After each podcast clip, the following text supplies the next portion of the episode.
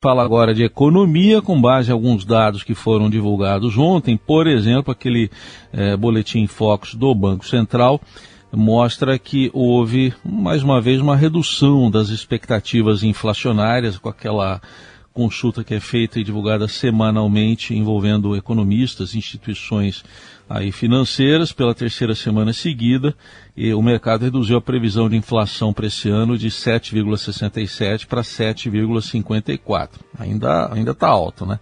E nesse contexto tem o custo da alimentação, seja em casa ou fora de casa. No caso da alimentação em restaurante, uma outra pesquisa que saiu ontem é, da empresa Sodexo Benefícios e Incentivos, mostrando que o saldo do crédito do Vale Refeição não está acompanhando o aumento do custo médio da alimentação no, nos restaurantes. O levantamento mostra que desde a chegada da pandemia em 2020 até agora, junho deste ano, a duração média do Vale Refeição tem sido de apenas 13 dias, era de 18 dias em 2019. E o Estadão também está publicando hoje uma informação importante sobre os supermercados, os menores estoques nos últimos dois anos, embora os supermercados não falem ainda em desabastecimento, mas já se percebe um, menos produtos em oferta, principalmente em junho, menos marcas de leite e também de ovos nas prateleiras. Bom, para tratar disso tudo, a gente convidou para uma conversa Karina Bugari, economista, doutoranda pela USP, que é consultora de organismos internacionais e líder de política econômica do Instituto Talanoa. Karina, um bom dia, obrigado pela presença aqui na Eldorado.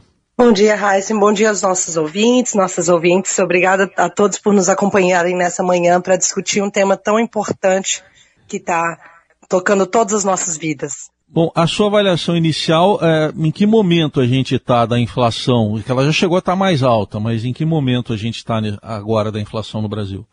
Olha, eu acho que antes de, de mais nada é importante destacar que sem é, a política fiscal, ela serve como uma âncora para qualquer política monetária. Então, o fato da gente ter tido uma revisão da inflação para baixo é, nesse ano não quer dizer que a inflação no Brasil está sob controle.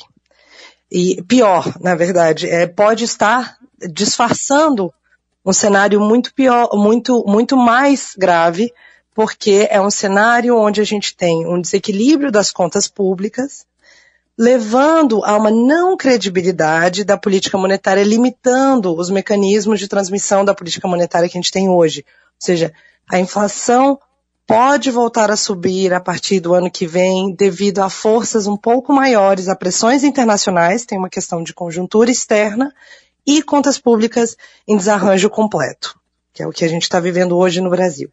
Muito bem, isso é importante mesmo. Quer dizer, então, ah, no dia a dia a gente continua sentindo a inflação, especialmente nos alimentos, né? Com, eh, e tem alguma chance de defesa para o consumidor, Karina? Olha, é, a, a, primeira, o primeiro ponto que também é importante é que quando a gente fala sobre é, a medida de inflação que o Banco Central está usando para elaborar o relatório Focus e que, é, e que diversos né, é, analistas estão usando como referência, a gente está olhando para um índice chamado IPCA. Né? O IPCA é um, é, tem vários produtos encompassados dentro do índice de preços do consumidor amplo, é, muito mais itens do que, por exemplo, a cesta básica. Tem um estudo bem interessante é, realizado pelo Jackson Teixeira da PUC do Paraná, é, que mostra que a cesta básica ela aumentou mais do que 50% a mais do que o IPCA. Então, quando a gente fala sobre inflação sendo um pouco reduzida, não quer dizer que a gente, tá, a gente vai ver isso refletido em questões de poder de compra da população. A população ainda vai penar muito e a gente vai começar a ver várias estratégias é, como aqui você mencionou na, na abertura do programa, onde você tem supermercados e setor produtivo tentando, entre aspas, compensar essa alta de preços, né, que é reduzindo pacotes, mantendo o mesmo, o mesmo é, custo do, do produto, tendo menos, até mesmo tendo menos oferta do próprio produto. Então, é, o consumidor, uma, tem que diferenciar também o que, que acontece com o consumidor que tem por exemplo, uma margem, uma gordura que ele pode usar para continuar mantendo um mesmo, ou não, talvez não necessariamente o mesmo nível, mas um nível muito parecido de consumo, e os consumidores que não têm essa disponibilidade financeira. Esses consumidores vão sofrer e tem muito pouco, quase nada, que eles vão conseguir fazer que não cobrar do governo seriedade na política monetária e seriedade da política fiscal. Eu lembro que esse é um ano eleitoral, então a gente está falando sobre um tema muito importante, mas é importante que os, os nossos ouvintes, as nossas ouvintes, é, também lembrem que esse é um ano eleitoral. Esse é um ano em que nós podemos cobrar do governo aquilo que a gente acha que é importante. Entre eles, um controle sério da inflação, como deve ser mantido pelo Banco Central, com a independência do Banco Central e uma política fiscal responsável.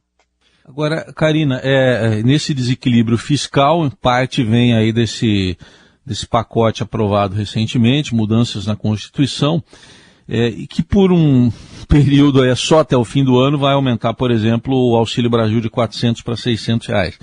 É, fora a parte fiscal que você apontou esse desequilíbrio todo, pode aumentar um pouquinho o consumo ou, ou impactar na inflação esses 200 reais a mais? Olha, é, a inflação é, é, um índice agregado, né? Então pode. É, muito pouco provável que tenha efeitos muito concretos. O que, é, tem, o que a gente já está vendo acontecer é que é, o governo é, lançou uma série de medidas para além desse, dessa questão da expansão é, do Auxílio Brasil, é, com, é, uma, com, digamos, uma expansão de preços que a gente chama de preços administrados. Tá? Hoje a gente tem 23 bens e serviços que compõem o IPCA, que são preços que o próprio governo estabelece, né? O governo estabelece quanto é que vai ser. Isso a gente viu acontecendo com essa tentativa do ICMS, a tentativa de segurar um pouco o preço da gasolina, do diesel.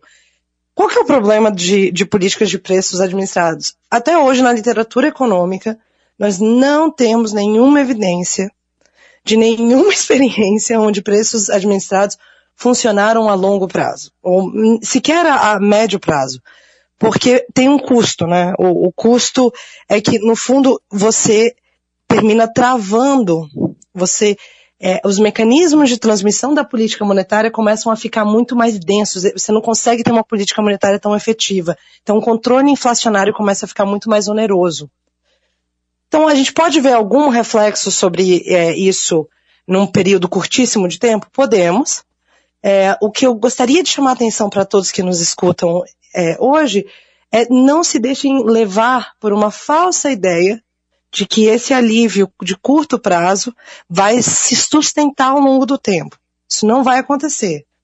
Como eu mencionei, é, a gente tem um excesso de preços administrados acoplado a uma política fiscal muito, muito, muito confusa, pouco estruturada, o que vai fazer com que é, isso também, juntamente com um cenário internacional, né, onde você tem um aperto, uma, ou parece que a gente vai ter um, um, cenário de aperto de liquidez com um aumento de taxa de juros internacional, ou seja, a gente vai ter um cenário dinâmico internacional menor, que vai terminar por afetar as nossas commodities. Tudo isso significa que a gente não está bem. É, o Brasil não está bem. Esse, esse controle, é, entre aspas, e essa tentativa de controlar não vai, é, não vai funcionar no curto e médio prazo. Né? O custo vai vir, é a gente que vai pagar esse custo, nós, a população. Você citou aí agora há pouco também, é, que, Karina, que tem a diferença né, entre o público e o consumidor. Tem aquele que ainda consegue ter uma gordurinha, como você usou a expressão, e outros que infelizmente não têm essa alternativa. É, uma dessas estratégias tem sido essa redução aí de volume, de quantidade de produtos, mas isso também esconde uma inflação. Claro, é, isso também esconde uma inflação e, e, mais que isso, isso termina por, é, se a gente não olhar com cuidado para os dados, isso termina por maquiar um fenômeno que a gente que as pessoas às vezes é, desatrelam, né, os, as, os dados econômicos. Quando você olha para questões de inflação e poder de compra, quando você tem uma restrição no poder de compra das pessoas, você tem cenários em que você pressiona muito mais políticas sociais, muito mais políticas de saúde, muito mais políticas de inclusão produtiva, E esse governo não está conseguindo responder na mesma medida. Se você pegar o valor total da, da PEC Kamikaze e dividir pelo total de títulos que a gente tem hoje, né, é, títulos válidos hoje, por exemplo, só título de, de exemplo, né, é, você tem, é, você tem 262 reais por eleitor, ou seja, é como se o custo da PEC Kamikaze fosse 262 reais por eleitor. Ora, mas isso supondo um custo homogêneo de, de, difundido entre todos, né? O, a expansão do Auxílio Brasil é de 200 reais, mas se a gente, com esse cálculo simples, no fundo o que a gente está dizendo é, as pessoas estão recebendo 200 reais a mais, estão pagando 62 reais. Porque no fundo o efeito tá, líquido está sendo negativo, é 262 o custo versus 200 do benefício. Então, esse tipo de medida esconde não só a inflação, mas esconde o que está acontecendo de fato numa expansão de. A gente está vendo situações de segurança alimentar no Brasil, tão, os números de, segurança alimentar são críticos. É, isso, isso é uma realidade que não, não adianta a gente tentar dizer, ah, não, mas o Brasil está bem, a gente está recuperando a inflação. Existem, a estrutura econômica do Brasil não está ok, não está bem. Bom, para a gente concluir, por onde passa, então, você já falou do equilíbrio fiscal tão necessário, mas por onde passa um, um início de, de recuperação, uh, considerando, por exemplo, que o próximo presidente, que vai assumir 1 de janeiro, ou a próxima presidente, a gente imagina que não vá como primeiro ato falar, olha, vamos baixar então de 600 para 400 agora. Acho que é uma atitude um pouco difícil. Mas, enfim, qual a sua avaliação? É, não, eu acho não só impossível, não só difícil, mas quase impossível, assim. Eu acho é. que a história do Brasil, né, o histórico brasileiro, nos mostra que toda vez que a gente expande um gasto, a gente concretiza ele, a gente consolida ele ao longo do tempo, a gente não consegue mais retirá-lo, né? É, e vide que é assim, por exemplo, com a questão também até de gastos indiretos como subsídios, né? A gente vê isso é, constantemente na história brasileira, história econômica brasileira. Acho que vai. Primeira coisa é continuar garantindo que o Banco Central possa fazer o seu papel e fazer o seu papel de forma independente, visando a preservação do valor da moeda, né, e, e realmente tentar ter uma política fiscal é, coesa, respeitar restrições fiscais, entender que é, e, e, sinalizar isso muito claramente para o mercado, né? É, a gente vai precisar ter uma revisão muito clara e, e, e abrangente de todos os gastos do governo para dizer quais são, de fato, as prioridades do governo e como que a conta fecha. Como que o próximo governo vai fazer para que a conta feche? E, é, concomitantemente a isso, realmente colocar é, com seriedade uma política social integrada que tenha, que, cujo a, a missão não seja só ah, vamos, vamos dar é, voucher e pronto, acabou voucher para grupos não tão vulneráveis. Uma política social focalizada, onde a gente possa olhar e dizer qual que é o objetivo. O objetivo é tirar é, as pessoas da miséria, o objetivo é realmente acabar com pessoas abaixo da extrema pobreza e da, e da pobreza. Então, qual que é o custo que a gente precisaria para isso? E tem diversos estudos que já mostram isso, e aí reequacionar o, os gastos públicos. Aí um diagnóstico da Karina Bugari, economista, que a gente convidou para falar um pouco hoje sobre a inflação, sobre os impactos dela no dia a dia das pessoas e pior ainda, né, quando esse impacto é a fome. Karina, obrigado pela atenção, até uma próxima oportunidade. Super obrigada a você.